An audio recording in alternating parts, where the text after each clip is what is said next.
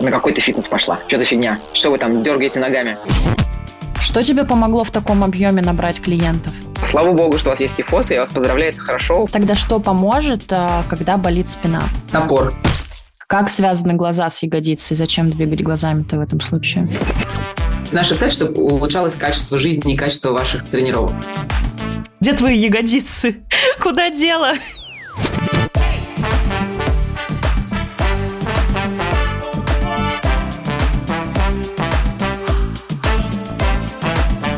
Привет, на связи Настя Кириченко, и это подкаст «Коротко и по телу». Здесь мы говорим о том, как работать с телом и любить свое дело.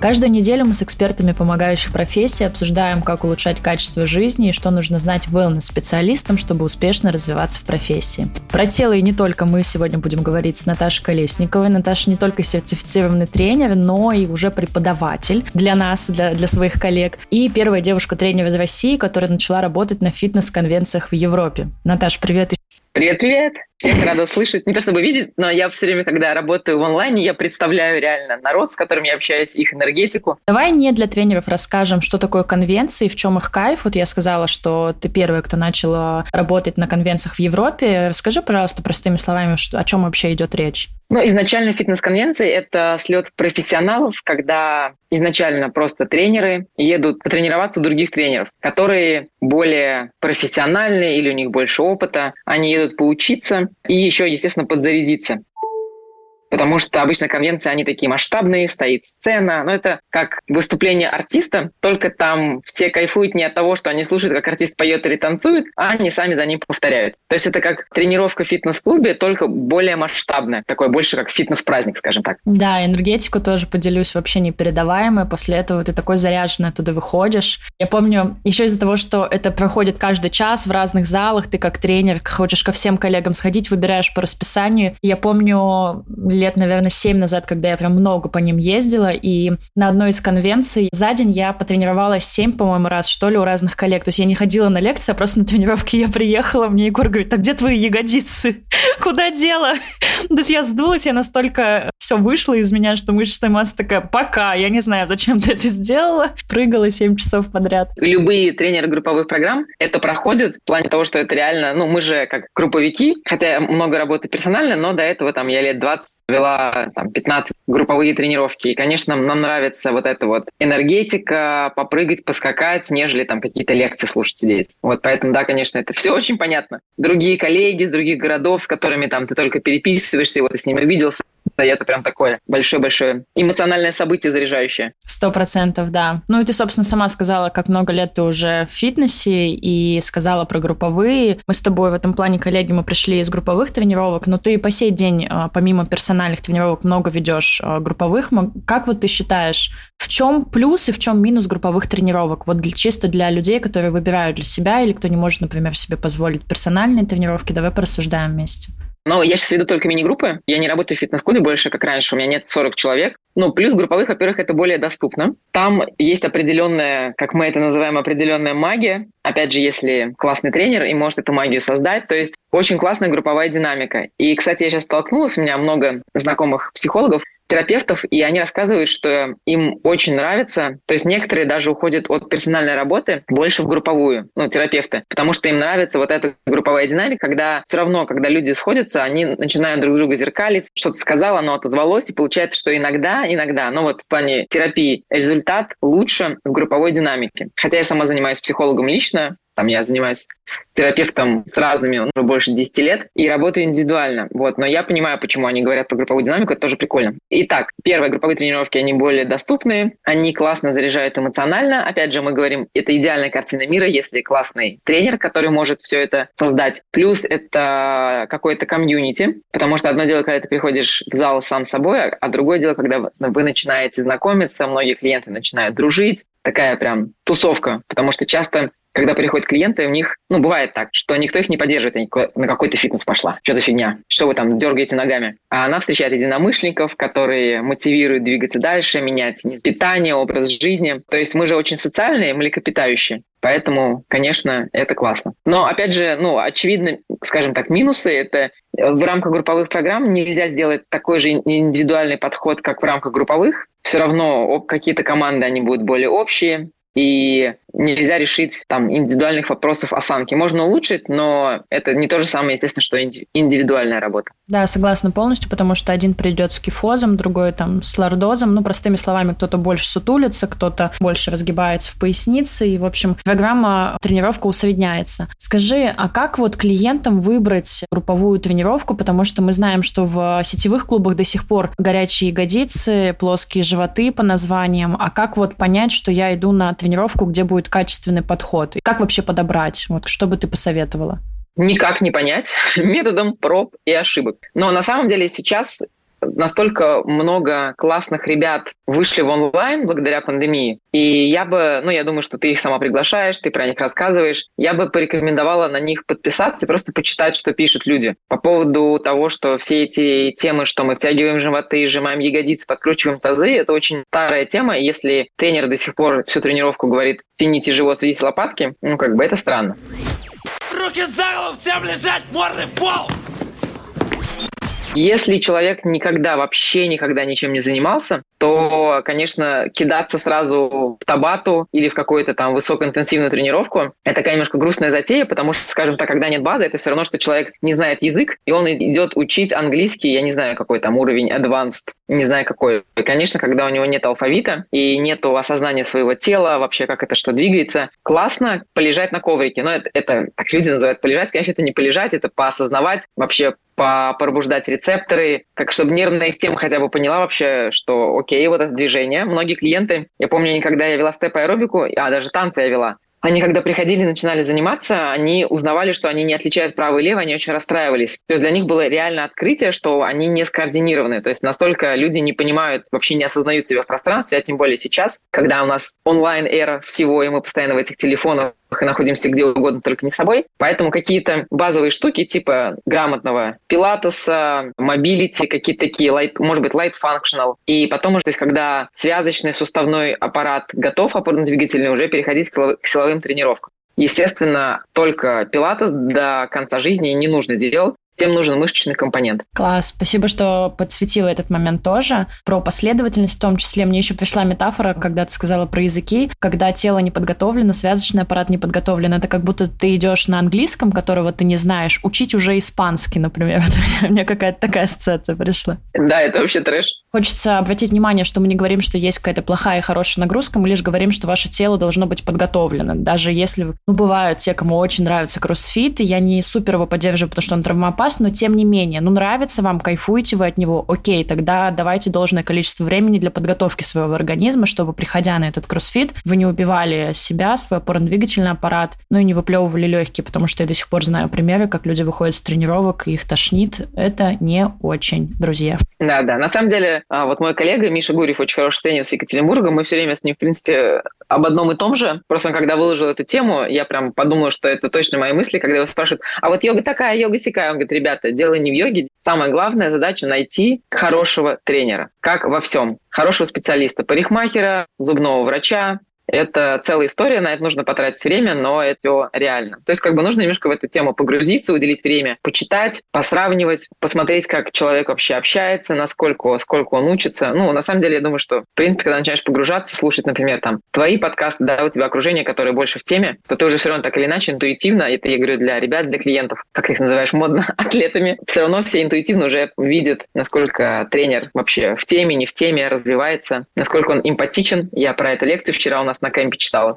Так что просто нужно время. Согласна. Здесь тоже хочется, конечно, поговорить обо всем, но очень хочется вернуться к вопросу, когда ты сказала, что если вы слышите, что тренер вас просит а, зажимать ягодицы, втягивать живот и сводить лопатки, это не очень здорово, это устаревшее. Давай пройдемся по этим трем кьюингам. Вот три вот эти рекомендации. Почему не нужно сводить лопатки? Ну, я начну с того, чем увлекаюсь в последнее время я. Я изучаю на разных семинарах, книгах как устроен человек с точки зрения эволюции. Потому что глобально, когда мы из четвероногих стали прямоногими, то у нас очень сильно поменялась наша структура. То есть у нас позвоночник стал из прямой палки, которая, вот если мы возьмем собачек, кошечек, всех четвероногих, у них более прямой позвоночник, они находятся ниже над полом, и им не нужно так себя удерживать. Когда мы встали, я всем клиентам показываю на себе, что вся вот эта вот дура, вся эта конструкция огромная, стала на две маленькие ножки, На нас сверху очень сильно действуют силы тяжести, снизу силы реакции опоры. Это то есть, насколько сильно мы наступаем полу, настолько нам отдается. То есть по нашим суставам это все долбит. Мы это не осознаем, слава богу, потому что мы живем на Земле. Также еще есть сила массы сила инерции. То есть огромное количество сил на нас действует, и мы постоянно этому всему противостоим. И чтобы мы не развалились,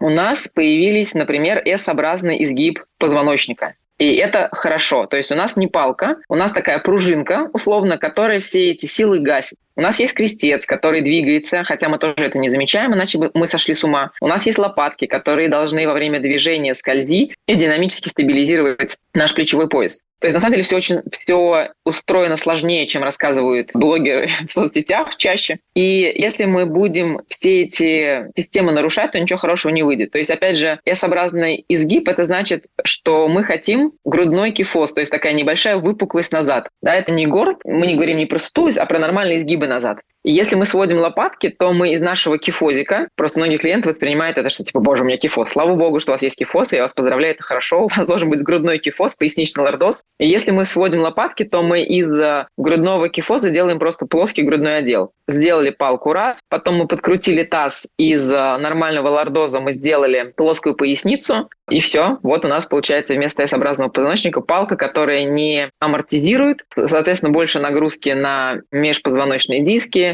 на суставы, на тазобедренные, ну, короче, и так далее. Там все влияет на все, как любит говорить Антон Шапочка, это правда. И, соответственно, грустно мы будем разваливаться раньше времени. Не будет распределения усилий. Классно, спасибо большое, что с точки зрения эволюции мне тоже кажется, объяснила это. Мне тоже кажется, что это одно из самых логичных объяснений. Особенно, когда мы говорим про позвоночник, еще немножечко расфасую, что когда мы говорим лордоз для тех, кто не наши коллеги или кто еще не погружался, добро пожаловать в этот прекрасный мир нашего тела. Лордоз – это когда небольшое разгибание, то есть как буква «С», которая смотрит вправо, Кифоз, про который мы говорим, что он должен быть в грудном отделе, это условно округление, сутулость, но не такая сутулость, которой уже хочется выпрямить спину, а вот такая естественная, мягкая. Но надеюсь, что вы нас в любом случае поняли, дальше больше будем стараться раскладывать простыми словами. Хорошо, с лопатками очень понятно, мне кажется, ребята, слышите, да, что если мы их пытаемся свести, то мы воплощаем грудную клетку, а нам, наоборот, этот кифоз очень даже нужен. Если мы подкручиваем таз, это, кстати, про подкручивание таза, вот это сжатие ягодиц, например, когда приседаешь, помнишь, э, в групповых программах часто говорили и говорят, зажмите ягодицы. Собственно, в этом случае мы снова воздействуем на поясницу. Правильно я тебя слышу?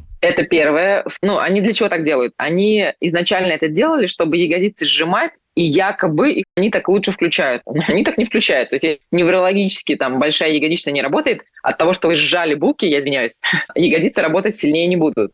И когда вы подкручиваете таз, вы постоянно, то есть вы вырастаете, вы присели, стали, подкрутили, опять сели, подкрутили. И получается, что когда вы двигаете тазом, у вас поясница постоянно начинает прогибаться, подкручиваться, то есть износ происходит. Второе, если вы стоя все время подкручиваете тазы, вы уплощаете, опять делаете из S-образного позвоночника делаете палку. И плюс подкрученный таз – это мешает нормальной работе крестца. То есть крестец перестает двигаться относительно костей таза. Я такая подумала, так, нужно картинку, и все такие... Да-да, я тоже такая ну, как бы, я понимаю, что это сложно. Как бы это объяснить? Крестец – это часть позвоночника, которая находится по центру таза. И таз, они двигались относительно друг друга. А когда мы поджимаем, подкручиваем, то, получается, мы блокируем связь нижней части позвоночника с тазом. И опять же нет распределения нагрузки. И еще один момент. Подкрученный таз – это естественным образом втягивается живот. Это все напрягает тазовое дно. Хотя мы не это, это не ощущаем, потому что это очень глубокий слой, и он так не осознается, как поверхность мускулатуры. И получается, что мышцы тазового дна в постоянном напряжении. А постоянно напряженные мышцы, они такие же слабые, как постоянно расслабленные. Ну, то есть глобально это все чревато, не будет включаться нормально глубокие мышцы живота, кор. Дальше это чревато, когда слабые мышцы, они не будут удерживать наши внутренние органы, всякие подтекания, и печальные пролапсы. Я специально пугаю, потому что это, правда, может привести к печальным последствиям. Да, мне кажется, вообще здорово говорить про обе стороны. Что будет, когда это будет хорошо работать, и что будет, если все-таки хорошо работать не будет. Еще, наверное, я бы такую метафору или аналогию фиксировала для слушателей, когда вот Наташа сейчас говорила, что подкрученный таз, дальше не будет передаваться движение, крестец не будет двигаться, или когда мы говорим про перенапряженную мышцу или расслабленную, которая тоже не может нормально функционировать, сканировать. Можно представить, что тело от стопы до макушки – это телефонная трубка, и если где-то зажмется, то информация просто дальше не пойдет. То есть мы всегда стремимся к тому, чтобы информация передавалась, движение передавалось. И вот, по сути, все, что мы будем говорить, оно так или иначе про это. И у меня к тебе еще сразу вопрос, пока мы не убежали отсюда. Ты сказала, что если зажимать ягодицы, ягодица сильнее включаться не будет, потому что если неврологически большая ягодичная не работает, то она не включится. Что сделать, чтобы большая ягодичная в этом случае включалась? Как ее там расшевелить? Я не знаю, потому что это все индивидуально. Всем хочется волшебной таблетки, но чем больше я все это погружаюсь и трачу большие деньги на обучение дальше, все всегда про одно и то же. Ну, мы не знаем, потому что у всех очень разная нервная система. Почему сейчас так сильно и так круто неврология вошла в фитнес? Все эти исследования, потому что все наши движения контролирует мозг. И кому-то будет достаточно, не знаю, потереть, почесать ягодицы, посмещать или покататься на роли, покатать стопу, и классно заработает. А у кого-то как не работало, так и не работает. Поэтому, во-первых, классно будет, когда отстроена биомеханика суставов, которые связаны с ягодицей, в принципе, всех. Особенно это забедренного, голеностопа. Классно, если будут пробуждены рецепторы. Ну, то есть глобально, если вы будете делать какую-то простую, динамическую, хорошую разминку, что-то немножко прокатать, это просто как инструмент, это не панацея. Если нечего прокатывать, вы, вы просто немножко почесали, посмещали ткани, пораздражали рецепторы, нервная система такая, ой, о, нифига себе, там есть ягодицы. Если вы знаете какие-то неврологические техники, глазодвигательный рефлекс, тоже можно поделать. Как связаны глаза с ягодицей? Зачем двигать глазами-то в этом случае? А это не только с ягодицами, глаза связаны со всем, то есть когда наш мозжечок контролирует наше движение. И мы через глаза можем воздействовать на работу мозжечка и на осознавание нашего тела в пространстве. То есть, скажем так, примитивно говоря, когда мы делаем различные неврологические техники, наш мозг начинает лучше видеть нашу глубокую мускулатуру, наши мышцы кора, понимает, как стабилизировать себя. Мозг начинает лучше осознавать вообще, где он находится в пространстве. Я надеюсь, исходя из всего, что ты сейчас сказала, слушатели сделают один очень большой вывод, помимо прочих, что разминка – это крайне необходимая часть перед основной частью тренировки. И это не просто для того, чтобы, как мы раньше думали, разогреть. Это вот еще и чтобы мозгу показать все наши части тела, чтобы подготовить, чтобы элементарно от вашей разминки зависит, в какой КПД будет от этой тренировки. Почувствуете ли вы ягодицы, или вы в холостую где-то там поприседаете или там понаклоняетесь. Согласна, Наташа? Абсолютно. Кроме того, что мы, да, мы поднимаем температуру тела обязательно, особенно если это тренировка, но нам нужно, чтобы наши рецепторы, механорецепторы, которых очень много в мышцах и в соединительной ткани, они пробудились. Зачем они нужны? Когда они раздражаются, ну вы только не представляете, что они такие недовольные, им нравится раздражаться. А когда они раздражаются, то они начинают посылать сигнал головному мозгу, что вот смотри, у меня там-то, там-то тело находится в пространстве. Мозг начинает лучше осознавать и себя координировать на уровне рефлекс. Чтобы их пораздражать, нужно, чтобы ткани посмещались что нужно сделать? Нужно подвигаться. То есть у нас начинают ткани скользить, рецепторы пробуждаться, посылать сигнал, и мозг такой, да, все, вот я, я вижу, становится меньше слепых зон, и поэтому разминка обязательно. Когда ты говорила про зажимание ягодиц и сведение лопаток, ты также затронула тему живота, а точнее втянутого живота. Расскажи, пожалуйста, почему не нужно втягивать живот и ходить со втянутым животом или тренироваться со втянутым животом? Обычно я своим клиентам, всем персональщикам показываю, у меня прям есть набор картиночек. Ну, кроме того, что у нас в студии, где я работаю, есть скелет, я показываю всякие картинки. И я показываю картинку диафрагмы, как она выглядит. Вы просто можете для интереса, потому что это базовая штука, она нужна для атлетов тоже, чтобы клиенты знали. Просто посмотреть, как выглядит диафрагма, как такой парашютик двойной, два купола, которые находятся под ребрами. И когда мы делаем вдох, парашютик опускается, потому что легкие наполняются воздухом, и на выдохе парашютик поднимается обратно. Когда парашютик опускается, то он начинает давить на внутренние органы. Вот это наш мешочек с жидкостью. И этим внутренним органам куда деваться? Они начинают давить на тазовое дно и выталкивать переднюю брюшную стенку. То есть у нас должен надуваться живот потому что ну, внутренним органам некуда деваться. Когда мы выдыхаем, живот опять мягко сдувается. И получается, что у нас, когда мы делаем вдох, давление идет, ну, скажем так, в три стороны. Вперед, назад и вниз. И если мы не позволяем животу надуваться и не позволяем давлению выходить вперед, ну, как бы и назад, потому что мы все втянули, получается, что все давление на тазовое дно. Да, повышается давление, и огромный, скажем так, вес идет на тазовое дно, и постоянно мы его выталкиваем, выталкиваем, выталкиваем, и тазовое дно для этого не предназначено, чтобы такие объемы выдерживать. И в какой-то момент оно скажет «до свидания, больше я не могу справляться, я устала». Я ухожу. Я сделал все, что мог. А если говорить с точки зрения визуального компонента, как это будет сказывать, если мы будем вот так вот некорректно работать? Для тех, кто пока не понимает, насколько важно, чтобы тазовое дно было упругим и чтобы не было никаких коллапсов, пролапсов, про то, как будет вываливаться живот, если не будет именно поперечная мышца, глубокие слои брюшного пресса. Вот как ты условно запугиваешь, как ты видишь, а, как будет визуально выглядеть живот, корпус, а, если мы будем все-таки некорректно дыха- диафрагму не включать и так далее? Ну, просто человек, который постоянно втягивает живот, он же не может его постоянно втягивать. Как бы вообще все 24 на 7. То есть какие-то моменты, когда человек расслаблен, я вообще оцениваю осанку, когда общаюсь с людьми, не, так, что там типа встаньте, я фотографирую. Я просто смотрю, когда человек расслаблен. Я с ним разговариваю, когда он перестает себя контролировать. И у этих людей приходят такие девочки, они говорят, у меня вываливается животик, что бы я ни делала. Потому что мышцы глубокого кора очень слабые, они не могут включиться. И, соответственно, они вроде бы втягивают, на самом деле они ничего не тренируют. И, как ты сказала, животик будет постоянно вываливаться. Потому что поперечная мышца живота, многораздельные мышцы – это мышцы вдоль позвоночника сзади, и мышцы тазового дна не могут как бы поддерживать наши внутренние органы нормально. Здесь я бы, наверное, заострила внимание, точнее, связала бы два момента. Вот эти все глубокие мышцы, про которые говорит Наташа, поперечные, многораздельные, тазовое дно, глубокие слои брюшного пресса нашего тела, они вообще требуют невысокого темпа. Поэтому очень часто, работая с этими компонентами, тренеры говорят где-то замедлиться, где-то синхронизироваться с дыханием, потому что, ну, исправь меня, если не права, это, наверное, топ-2 того, что нужно сделать, чтобы до них условно добраться. Замедлиться, подышать, подумать про них, да, все верно. Как бы нашему кору обязательно важен такой элемент работы, как дыхание. Дыхание, ну, условно мы назовем его дыхание животом, потому что там все дышит, на самом деле, грудная клетка и верхняя часть грудной клетки. А если мы будем постоянно что-то делать быстро, активно, то включаться ничего не будет. Ну, то есть глобально мышцы кора включаются за доли секунды до начала движения. Просто стоя в планке это невозможно. Оно или включилось, или нет. Когда мы поднимаем руку, за долю секунды, даже до начала движения, активизируются глубокие мышцы разгибатели позвоночника. Но мы это все не осознаем, потому что это глубокая мускулатура. Если мы все это ощущали, мы бы с ума сошли просто. Или мы бы жили на другой планете. Поэтому, да, всякими активными-активными штуками кор мы не потренируем. Мы просто его или используем, или не используем. А как объяснить обывателю, вообще клиентам нашим, что спина в этом тоже участвует? Например, мы периодически говорим, почувствуйте, как э, дыхание уходит в поясницу. Вот как это объяснить, как донести эту мысль? Очень сложно же реально клиенту понять и осознать, что спина каким-то образом участвует в, условно, простыми словами, прокачке пресса.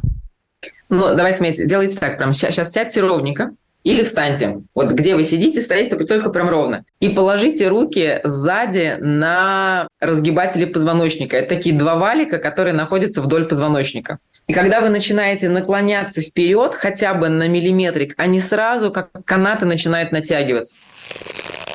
То есть мы сели ровно, они расслаблены. Только мы наклонились, не округлили спину, а просто наклоняемся, да, когда там становая тяга, или мы наклоняемся, хотим поднять коробку, они моментально реагируют, потому что они нас удерживают от падения. Соответственно, это та часть, вся задняя линия удерживает нас против гравитации. Угу. Если ничего не будет работать, то мы просто развалимся и все. Мне кажется, это убедительно весьма.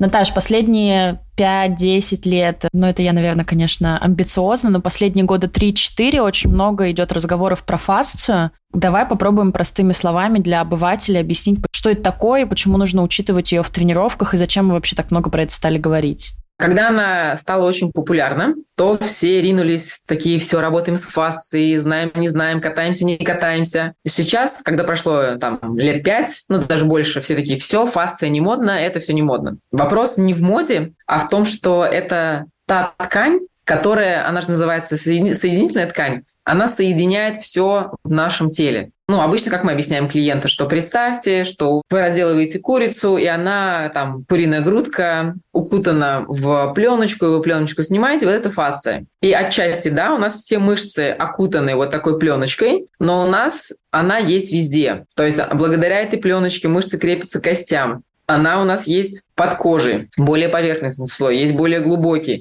Где-то она более жесткая, типа нашего ахиллова сухожилия, где-то более мягкая и податливая, где-то более водянистая. То есть мы можем представить, как такая как паутинка, как сеточка с капельками воды пронизывает все наше тело. И раньше, когда анатомы изучали тело человека, когда они разделали труп, они просто находили эту пленочку и выкидывали ее. Ну, просто такая упаковка, благодаря которой там мышцы держатся вместе. И последние, наверное, 10 лет стали разные ученые, как, знаете, как бывает, не знаю, как групповая динамика, да, или эгрегор, когда разные люди, которые не связаны друг с другом, на разных уголках планеты в одно и то же время начинают задаваться одним и тем же вопросом. То есть они стали смотреть, насколько эта ткань очень сильно влияет на нашу осанку, на нашу биомеханику, как в ней много рецепторов и так далее. И сейчас бум по поводу этой ткани не потому, что типа ее открыли, а просто потому, что анатомию изучают со времен Леонардо да Винчи, а фасту изучают с 2000, ну, как бы с 2000. Вот представьте, что первый конгресс, когда ученые просто собрались поделиться исследованиями, просто хотя бы там договориться, что это будет называться глубокая фаста, это поверхность и так далее. 2007 год. То есть это вот это супер недавно. Очень мало исследований по сравнению с мышцами, а влияет она очень сильно. И получается, что большой как бы прогал между знаниями о мышцах, о костях, о коже и знаниях о фасции. И проблема в том, что они изучают это все на мертвых людях, а работаем мы с живыми людьми. И ткани и там, и там, они, конечно, разные. Вот. И они просто увидели, что благодаря этой, именно этой ткани мышцы крепятся к костям, она задает такой наш каркас, мне нравится выражение Томаса Майерса, что у нас не 600 отдельных мышц, а 600 разных карманов из фасции, в которые заложены одна мышца. То есть эти все ткани, они соединены между собой. Когда на вас надет костюмчик водолазный, если вы потянете в одну сторону, то весь костюмчик будет натягиваться. Просто большая разница в наличии исследований во времени, которое потратили на изучение мышц и костей, изучение фасции. А голова предмет темный, исследованию не подлежит. И тут у меня сразу такие три засечки. Во-первых, почему нужно продолжать учиться специалистам помогающих профессий, потому что тело продолжают изучать и открывать в нем много важных вещей. Второе, снова момент про передачу информации про этот костюмчик, то есть именно фасция один из компонентов, которые очень хорошо показывают, что если где-то будет зажато или супер ослаблено или еще что-то, то информация не будет передаваться вверх и вниз. Как вообще можно тренировать фасцию? Что это такое? Мы сознательно не можем ее никак сокращать, потому что если я вам скажу напрягите грудопоясничную фасцию, то мозг такой... А", и мы не можем сознательно на нее влиять. Но так как мышца укутана в фасцию, то есть представим, да, что вот, как я говорила, куриная грудка, она покрыта пленочкой. И когда мы мышцу начинаем, а мы можем ее осознанно сокращать, напрягать, то она будет свою упаковку расталкивать. Ну, как бы работая с мышцами, естественно, мы влияем на фасцию. И это нужно показывать, конечно, хорошее такое натяжение тканей, не склапываться пополам, как супергибкие девочки, да, а делать такое преднатяжение, то это будет способствовать тоже выработке коллагена. На самом деле концепцию, которую преподаю я, называется слинги в движении. Ну, это как работа с фасцией. Создательница Карен Гуртнер выделила целых 12 качеств фасции, и зная их, и зная особенности, как можно на эту ткань повлиять, можно с этой тканью работать. Но, естественно, будем честны, работая просто с телом, мы уже работаем и с мышцами, и с фасциями. Это очень условно. Сейчас мы тренируем мышцы, а потом мы тренируем фасцию, потому что у нас все взаимосвязано. Вот, просто можно сделать какое-то движение более, ну, с акцентом на мышечный компонент, например, сила, выносливость, или на фасциальный компонент, когда мы тренируем эластичность, да, какие-то прыжковые элементы. Это будет больше про работу с фасцией. Помню, когда проходила это обучение, вот где ты преподаешь, для многих а, инструкторов, кто пришел и не знал ничего про это направление, было шоком, что мы делали какие-то прыжковые легкие движения вот для этой самой пружинистости. Я помню, все, многие пришли с ощущением, что мы сейчас будем исключительно лежать и осознавать. Мы начали подпрыгивать, и я помню эти глаза. И, конечно, супер до сих пор с э, кайфом вспоминаю вообще все, что там давалось. А возвращаясь к тренировке фасции, отдельную тренировку фасции мы не можем представить, но многие сейчас транслируют, что воздействовать на фасцию, тренировать фасцию можно только или с помощью массажных роллов, массажных мечей. Вот как ты здесь пояснишь? Вот давай тоже по полочкам разложим. Можно ли воздействовать на фасцию с помощью дополнительного оборудования и нужно ли что-то еще, чтобы на нее воздействовать? Любое движение воздействует на фасцию. Мы двигаемся, и у нас сразу наш костюмчик начинает двигаться. Мы состоим из этой фасции, из мышц, из тканей и из э, костей, кожи и так далее. Если мы хотим сделать акцент на эту ткань, классно, когда есть ролл, и он способствует тому, что мы увлажняем эти ткани. То есть глобально, когда мы прокатываемся на ролле или там на мече, что происходит? Когда мы остались на роли и оказали давление. В этот момент времени происходит такая временная ишемия, то есть кровь с кислородом, с питательными веществами не поступает туда, мы надавили, как массаж. И потом, когда мы отпустили, то кровь с питательными веществами еще сильнее поступает в эту зону, а потом, когда мы еще добавляем, ну, происходит увлажнение жидкости, как бы такой ток жидкости, туда поступает больше. Но дальше, чтобы эта вся жидкость распределялась по всему телу, нужно движение. Поэтому кататься на роллах – это не панацея. Обязательно это должно быть соединено с движением. Мое любимое выражение одной фирмы, которая производит роллы – меньше катайся, больше двигайся. Ну, в общем, нужно помнить, что если вы прокатались, то дальше 100% нужно подвигаться. Вы покатались, да, стало полегче, но через 30 э, минут или там через час все вернется обратно. Потому что мы опять встали, на нас гравитация действует, мы не можем осанку поменять за эти полчаса катаний, и все это опять вернется. Угу. Почему только массажем помочь себе нельзя? Да, потому что когда мы лежим, и нам, не знаю, там мануальчики все вправили, и мы лежим, гравитация на нас так не действует, там не, ну, не нужны никакие S-образные изгибы, нам все поставили на место, а потом, когда нас поставили опять, мы встали на свои две ноги, и опять начинает действовать гравитация, и у нас нету отстройки, нервная система не может контролировать нормальную осанку, то опять все какое-то время съезжает. И поэтому есть люди, которые заложники массажев, которые только массажи, массажи, они не занимаются, но они будут всю жизнь ходить на массажи. Система должна уметь сама это все контролировать. То есть мы здесь говорим о том, что это должно работать в комплексе. Массажи – это хорошо, но когда это не единственный инструмент по работе с телом. Возвращаясь к мифам и касанке, почему рекомендация «держи спину ровно» не помогает от сутулости?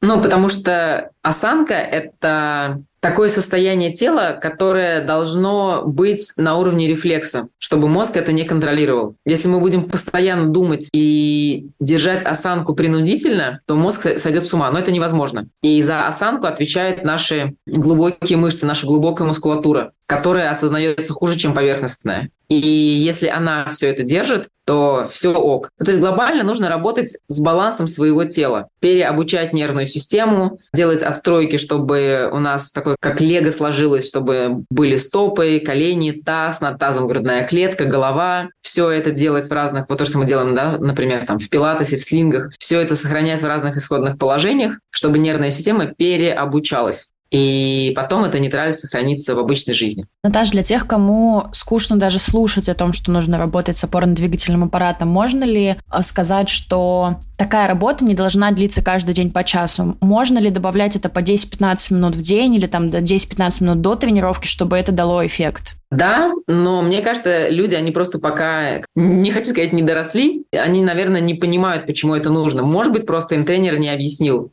Я всегда учу своих студентов придавать ценность тому, что они делают. Потому что, естественно, когда мы работаем с нашим поверхностным костюмчиком, где рецепторы лучше осознаются, и мы, например, там дали тяжелую штангу, делаем какие-то глобальные упражнения, тянем ноги широко, и там все тянется, орет, и клиент такой, да, да, я чувствую работу. А когда клиент лежит, и мы ему там вращаем ногу, он такой, блин, что за фигня вообще, я не потею. Просто потому что тренер не донес ценность клиенту, почему мы делаем эти упражнения первое время вот такие вот грустные. Я объясняю всегда клиентам, зачем мы это делаем, почему мы это делаем. И у меня нет вот реально ни одного клиента, которые бы говорили, блин, мне это скучно, мне непонятно, хотя они все приходили изначально ничего не зная вообще. То есть, ну, это нужно какое-то время потратить, чтобы объяснить и на самом деле понять самим. Многие тренеры сами не понимают, зачем это нужно. Я все время говорю, что клиенты не дураки. Они такие, вот, они делают домашку. Я говорю, ну потому что вы не объяснили, зачем это нужно делать. Что домашка должна быть не час, она должна быть 15 минут. У меня все, все клиенты, я сама в шоке, я сама столько не делаю, они все делают домашку. Мне даже стыдно иногда, я думаю, господи. Поэтому, естественно, потом будут добавляться всегда какие-то интеграционные сложные упражнения. Мы всегда заканчиваем любую тренировку там по пилацию или по слингам стоя, потому что это наше самое комфортное исходное положение. Мы не валяемся там часами, конечно. И да, ты права, можно начать с каких-то простых штук. И классно это еще очень сильно развивает осознанность, когда клиент например, поосознавал себя сначала, потом он подвигал, подделал какую-то фигню, и он такой, блин, нифига себе, реально, прям сейчас за бедрами стало легче, стало лучше осознавать. То есть как бы это, это требует время, терпения, это имеет очень сильный накопительный эффект, но потом вы себя реально не узнаете. Я вела раньше суперинтенсивные тренировки, степы, аэробики, функционалки. Потом, когда я это перестала вести, ушла во все эти пилатесы. И через какое-то время меня просили провести семинар по функциональному тренингу. Я такая думаю, боже, я же не прыгала сто лет. Сейчас я умру точно. В итоге я двигалась так легко, хотя я вообще это не репетировала, я просто была очень удивлена. То есть насколько нужно готовить тело другими упражнениями. Просто когда я реально потратила в 10 раз меньше усилия, чем я тратила раньше. И я такая, блин, что так можно было? Вот, то есть клиенты, они сами начинают понимать, что им легче приседать, легче заниматься в тренажерном зале, легче бегать, легче ходить. Наша цель, чтобы улучшалось качество жизни и качество ваших тренировок. Как бы ты замотивировала тех клиентов, которые еще не попробовали? Я понимаю, что у нас нет цели их завлекать, они сами дойдут, и только тогда мы их можем максимум вдохновлять, но тем не менее, какие пару-тройку аргументов для тех, кто пока хочет только исключительно визуальный компонент работать, быть стройнее, рельефнее, как вот такие тренировки, о которых ты говоришь, работа с опорно-двигательным аппаратом, пилатес, работа с фасцией, как они помогают в этом? Если вы хотите набрать мышечный компонент, похудеть, иметь рельеф. Когда у вас подготовлено тело в плане суставов, нервной системы и так далее, вам будет добиваться результатов легче. Вам будет легче качать ягодицы, вы будете быстрее худеть, потому что будет ток жидкости распределяться. То есть вы, вы просто добьетесь своих целей быстрее. И все. Я сама хожу в зал, я тренируюсь с тренером. Мы с мужем, когда едем в отпуск, мы там просто два раза в неделю треним в зале. Нет такого, что я такая, только тянем носочки и дышим в задние нижние ребра. Естественно, всем девочкам нужны мышцы нормальные. Если мы не хотим климаксу развалиться, это правда. Это просто всем кажется, что сейчас такие все молодые-молодые, сколько там вам, 20 лет, вы такие, да, это все, когда это будет, вот. Но поверьте, что если это правда, ну, он у всех наступает в разное время, но если вы до климакса не наберете мышц, то все, потом их просто, их невозможно будет набрать, практически невозможно. Поэтому, если вы хотите жить долго и счастливо, и с красивым телом, с рельефным, в любом возрасте, подумайте об этом сейчас.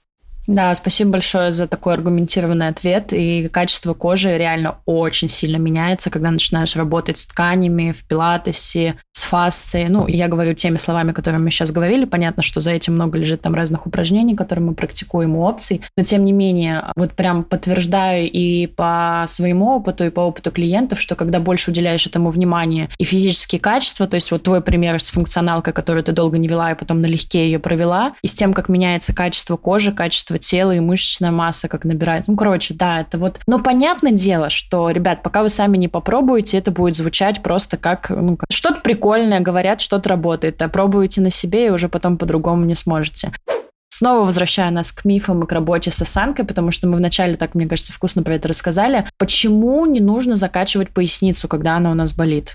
Как я говорила, у нас есть более глубокая мускулатура и более поверхностная. И если мы говорим про спину, то представьте, что у вас есть мышцы очень коротенькие, которые пересекают, они отходят от одного позвонка по диагонали к другому. И есть суперкоротенькие, которые пересекают один позвонок, такие как ленточки. Есть те, которые два, те, которые три. И эти мышцы, которые глубокие, они создают декомпрессию. То есть, когда они активны, они, ну, скажем так, по-простому, сохраняют пространство между позвонками. И поэтому межпозвоночные диски счастливы, все хорошо. Поверхностная мускулатура, которая идет вдоль всего позвоночника, такие прям жгуты, они наоборот создают компрессию. И когда мы просто делаем гиперэкстензию, а там все вообще все заснуло, все рецепторы спят, то получается, что мы еще больше эти межпозвонковые диски сдавливаем, то есть пространство уменьшается. И плюс смысл глубокой мускулатуры, похожий очень на нашу соединительную ткань, там очень много рецепторов. И когда мы двигаемся, почему это важно, позвонок за позвонком, бла-бла-бла, потому что мы пробуждаем рецепторы, и мозг начинает на уровне рефлекса лучше осознавать, где что находится, и на уровне рефлекса, то есть это и само собой так происходит, он начинает лучше координировать движение, и вы тратите меньше усилия. Вот, поэтому просто закачка, к сожалению, не поможет. Тогда что поможет, а, когда болит спина? Топор. Согласна, не поспоришь.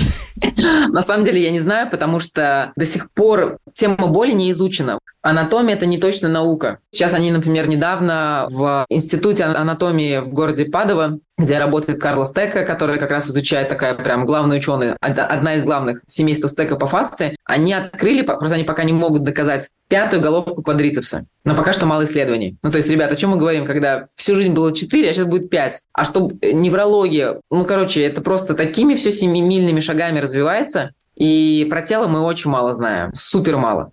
Вопрос более до конца не изучен, и часто люди говорят, вот у меня грыжа, у меня болит. Но у межпозвонковых дисков нет своих нервных окончаний, поэтому грыжа не болит. Болит что-то другое. Что болит, мы не знаем. Это нужно изучать, сходить обязательно к врачу, посмотреть, что и как там потому что это настолько индивидуальная штука, и бывают фантомные боли, но чаще всего грыжи не болят. Естественно, когда уже это такая грыжа в острой фазе, да, когда она давит на нервный корешок, это одно. Но когда все говорят, вот у меня грыжи протрузии, это прекрасно, они есть у всех, у меня тоже есть, но болят чаще всего не они. И бывают моменты, когда очень часто, когда нормально нету работы крестца, то, что мы с тобой вначале говорили, что нижняя часть позвоночника не двигается относительно костей таза, и это тоже не может распределять усилия. Просто начинайте делать какой-то грамотный пилатес, работайте с балансом своего тела очень мягко. Естественно, если какие-то ну, понятно, стреляющие боли, мы не врачи, это нужно обязательно идти к докторам, разбираться, что и как, не запускать это все. Но глобально вот мой посыл, даже пофиг, вам не нравится пилатес, занимайтесь хоть чем-нибудь. То есть, не знаю, ходите, повышайте уровень активности, нашагивайте эти шаги, потому что человек создан для того, чтобы двигаться. Есть только две базовые функции человека. Это ходить и дышать. В принципе, все. Да, классно, что мы это можем делать. И если ваши тренировки улучшают ваш шаг и улучшают качество вашего дыхания, то это просто best of the best. Да, паттерн походки, паттерн шага. В принципе, на этом можно закончить. Вообще все тренировки. Кстати, к чему ты больше склонна? Заниматься некорректно, с плохой техникой или не заниматься вообще? Мне не подходят оба варианта. Ну вот смотри, происходит ситуация. Это просто такой момент. У меня муж часто мне задает вопрос. Ну вот, ну вот обсудите со своими тренерами, обсудите с коллегами. Там вот разные есть примеры. Один пример мы с врачом тоже уже в подкасте обсуждали. Вот человек бежит по загазованной дороге. Как лучше, бежать по загазованной дороге или не бегать вообще? Вот к чему ты склоняешься? Нет, я бы бежала. Я всегда, всегда за движение. Приседать а, неправильно с большим весом или не приседать вообще? Не приседать вообще. Делать высокоинтенсивную интервальную тренировку с прыжками, а, делать это с неправильной техникой, но быстро или не делать ничего? Вот если выбрать из двух зол, я бы выбрала убиться на тренировке, чтобы потом быстрее все отвалилось, и тогда клиент быстрее придет условно к нам. Подтверждаю, я еще сейчас работаю как ментор а, с специалистами помогающих профессий. У меня сейчас в менторстве есть девочка, у которой, знаешь, такой этап, мне кажется, ты поймешь, когда ее начали раздражать те, кто еще мало знают, но уже еще там не проходили полстар, полстар пилатес, не, проход, не знают, что такое фасты, но уже ведут пилатес на реформере, берут большие цены и так далее. И я ее подвожу постепенно к тому, как нужно, ну, что нужно реагировать проще, они тоже дорастут. И она говорит, слушай, мне кажется, я поняла фразу, пусть они там сломаются, а пойду, потом придут ко мне. Я так переживала, что это плохо так думать, но кажется, только это и спасает меня мысленно. Да, на самом деле, вообще эти штуки, ну, меня тоже много чего раздражает, что очень много молодых тренеров сейчас, ну, сейчас же много информации, они там поучились, там, сям, как бы хайпанули, они приходят э, и говорят, я хочу зарплату в 300 тысяч рублей, но нужно понять, что такие люди будут всегда, они всегда были, и нужно это просто... Ну, опять же, если нас все это бесит, значит, мы ставим себя выше них. Моя тема последнего года – это работа с эго, и эмпатия к людям. Поэтому, если вас что-то раздражает, присмирите немножко свое эго, снимите корону. У всех будут свои клиенты, и каждый имеет право делать то, что он делает, потому что нам изначально на этой земле дали выбор, не просто так. Просто позвольте другим людям быть другими. Пока это не оскорбляет там, меня, мое окружение, не наносит вред, я учусь не то чтобы смиряться, но как бы позволять, да, вот так это нормально.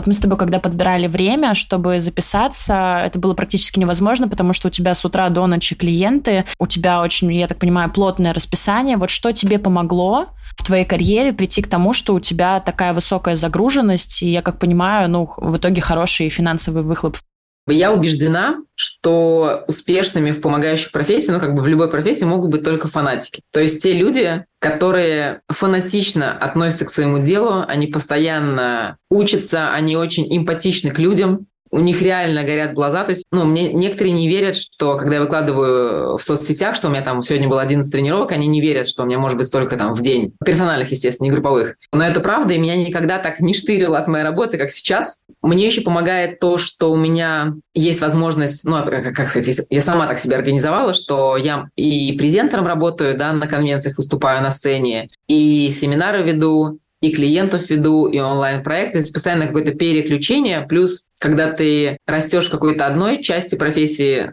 ты это приносишь в другую сферу. И это все взаимодополняет друг друга. То есть, наверное, если бы я просто вела одни тренировки, я бы с ума сошла. А когда, например, там, я веду семинары, я начинаю лучше разбираться в предмете, это помогает мне работать с клиентами. Я работаю на сцене, свои какие-то навыки презентации, общения поднимаю, тоже помогает с клиентами. То есть это все очень взаимодополняет друг друга. И как бы если просто относиться к профессии, что я пришел, заработал денег, отвел тренировку, ушел, то когда-то это станет рутиной, это станет грустно. Вчера я вела лекцию про самоопределение фитнес-тренера вообще в нашей профессии и призывала их э, глобально смотреть, к чему они идут. То есть они вот фитнес-тренер зачем? Открывают студию зачем? Пишут курс свой зачем? То есть какая глобальная цель в плане духовности и саморазвития, чего они хотят? Тогда просто легче выбор делать. Как ты себе э, отвечаешь на этот вопрос? Чего хочешь ты? Для чего тебе эти 11 тренировок в день? Потом фестиваль, э, конвенция, потом еще обучение, преподавание? Во-первых, я сейчас прям чувствую, что мне очень нравится делиться. То, что я могу это делать, это тоже такая моя самореализация. Это взаимообмен энергии. Я питаюсь этим, питаюсь обратной связью. Я вижу, что я помогаю людям, и я понимаю, что я в этом плане самодостаточный человек. Ну и, естественно, это вопросы, на которые я продолжаю отвечать, потому что когда я развиваюсь э, как-то более, ну, я назову это духовно, это не про религию, а про вообще осознавание себя в этой вселенной, изучать правила не только эволюции, как устроен наш мир энергетически. Это все очень интересно. Ну и я как бы топлю за то, что самореализация моя — это рассказывать людям, что нужно двигаться. Как нужно двигаться, что классно, разностороннее, такой как проводник, что ребята, ну, наверное, как ты, что все хорошо, давайте получаем удовольствие, что можно улучшить качество жизни. Смотрите, если я смогла, то вы тоже сможете.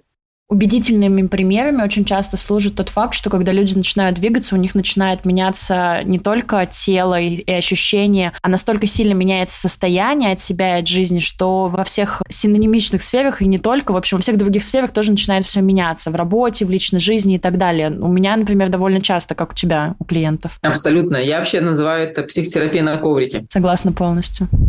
Когда мы осознаем свои реакции на коврике, мы также реагируем в жизни. Хорошо сказала. А мы тренеры очень часто как э, психотерапевты, поэтому я также рекомендую часто специалистам помогающих профессий, во-первых, самим заниматься в терапии, постоянно на супервизии ходить, выгружать все, что в нас загрузили клиенты, и, в принципе, погружаться в эту тему в том числе, потому что уметь слышать, уметь не принимать на себя, где-то очень аккуратно ответить, это тоже такой навык. Я правильно понимаю, что у тебя основной доход это офлайн, не онлайн? Да, да. А что из офлайн твоей деятельности приносит тебе больше всего дохода, если для тебя это комфортная тема?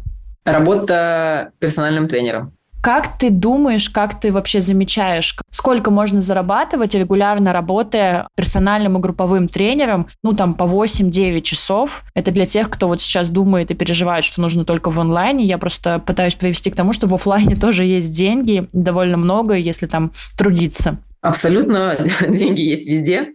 Есть две категории. Одни, которые тренируют только в онлайне, другие только в офлайне. И те, которые в офлайне, ну вот сколько они могут провести максимум тренировок, да, у них есть какой-то лимит все равно, лимит организма, лимит сил. Они провели сколько, 15 тренировок, например, групповых, сколько-то в неделю, 5 персональных каждый день, ну как бы уже много. Я говорю, все, вот, говорю, выше этого вы не прыгнете. И поэтому какие есть варианты? Например, вести какие-то онлайн-тренировки, и если вы даже живете в регионе, у вас тренировка стоит своя персональная, не знаю, полторы тысячи, если вы будете предлагать каким-то клиентам, которые живут за границей, живут в Москве, где уровень жизни чуть повыше, вы смело можете ставить там 3 500, 4, ну, если вы сами как бы позволите себе это, и у вас есть определенный уровень знаний. Это уже выше. И те, которые в онлайне, это, конечно, классно, но невозможно работать в онлайне, не работая в офлайне. То есть, если вы тренируете в онлайне, и вы до этого не потрогали миллион тел, не пощупали разные лопатки, но это ощущается, это большая разница, когда у онлайн-тренера есть опыт работы персонально с живым человеком или нет. Возможности миллион. Уйти на самозанятые, быть ИП, ставить свои цены, арендовать помещение, Сейчас в Москве средний ценник, ну, мы назовем так, хороших тренеров 5, 6, 7 тысяч рублей. Сейчас э, тренеры в регионах просто какими глазами будут на нас смотреть и слушать это все. Нет, ну опять же нужно понять, да, что на самом деле расходы огромные. Очень много я трачу на обучение, но это все окупается. И расходы все равно в Москве другие, и обучение, на которое я езжу, дорогие, и там за границу я езжу. Я знаю, что ты далеко не только штатный тренер, ты знаешь примерно зарплаты у тренеров. Сколько может тренер в хорошей студии в Москве зарабатывать в месяц при средней загруженности? Это все очень условно, ну, скажем так, не знаю, 150 тысяч минимум. Это средняя загруженность. Как быть э, тренером и вообще специалистом, которым очень тяжело вести много персональной работы, но зарабатывать больше хочется?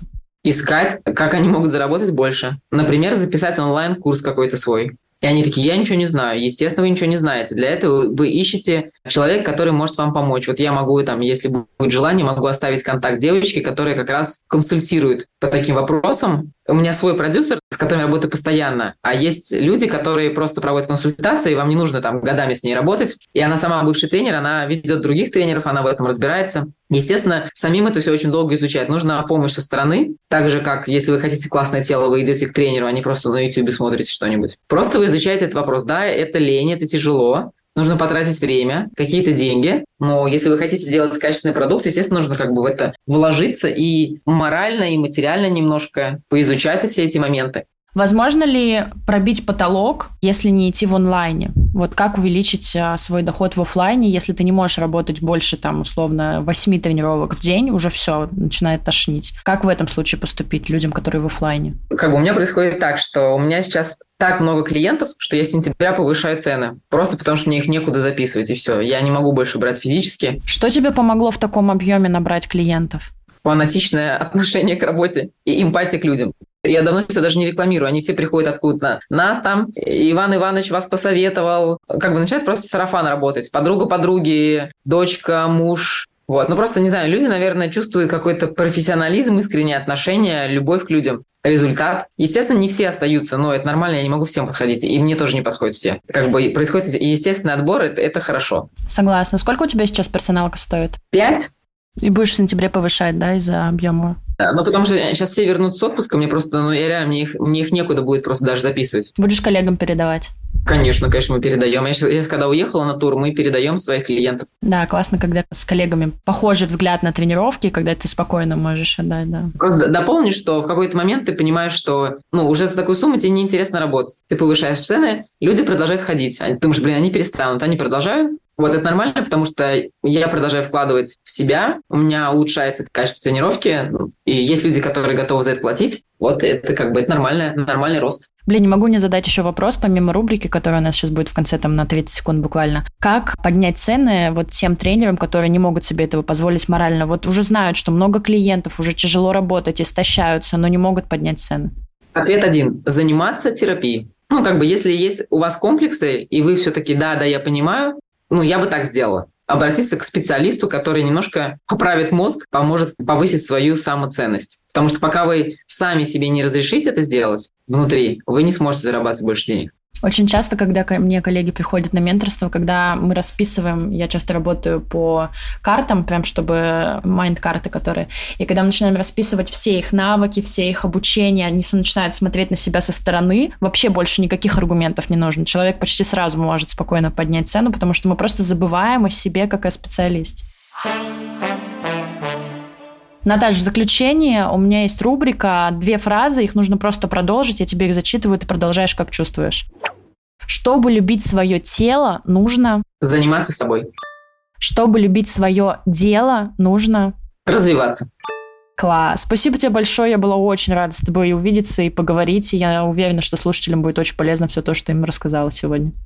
Да, взаимно. Я, на самом деле, мой главный посыл, ребята, просто найдите то, от чего вы кайфуете в плане движения, и это, ну, как бы, продолжайте это делать. Понятно, что это определенный навык, и когда у вас нет привычки делать какие-то разминки, постоянно тренироваться. Нужно просто немножко войти в режим, как собачку Павлова себя натренировать, а потом уже тело, нервная система, она такое, все, я уже не могу, дайте мне тренировки, дайте мне хорошо, мне хорошо, мне хорошо. Потому что у нас тело очень благодарно, очень, скажем так, модное слово ресурсное. Когда мы помогаем, то оно само начинает себя самоизлечивать. Кайф. Благодарю тебя со всей силы. Про тело и не только мы сегодня говорили с тренером Наташей Колесниковой. Отправляйте этот выпуск тем, кому желаете добра. И помните, что тело красивое, когда здоровое и любимое. Пока-пока.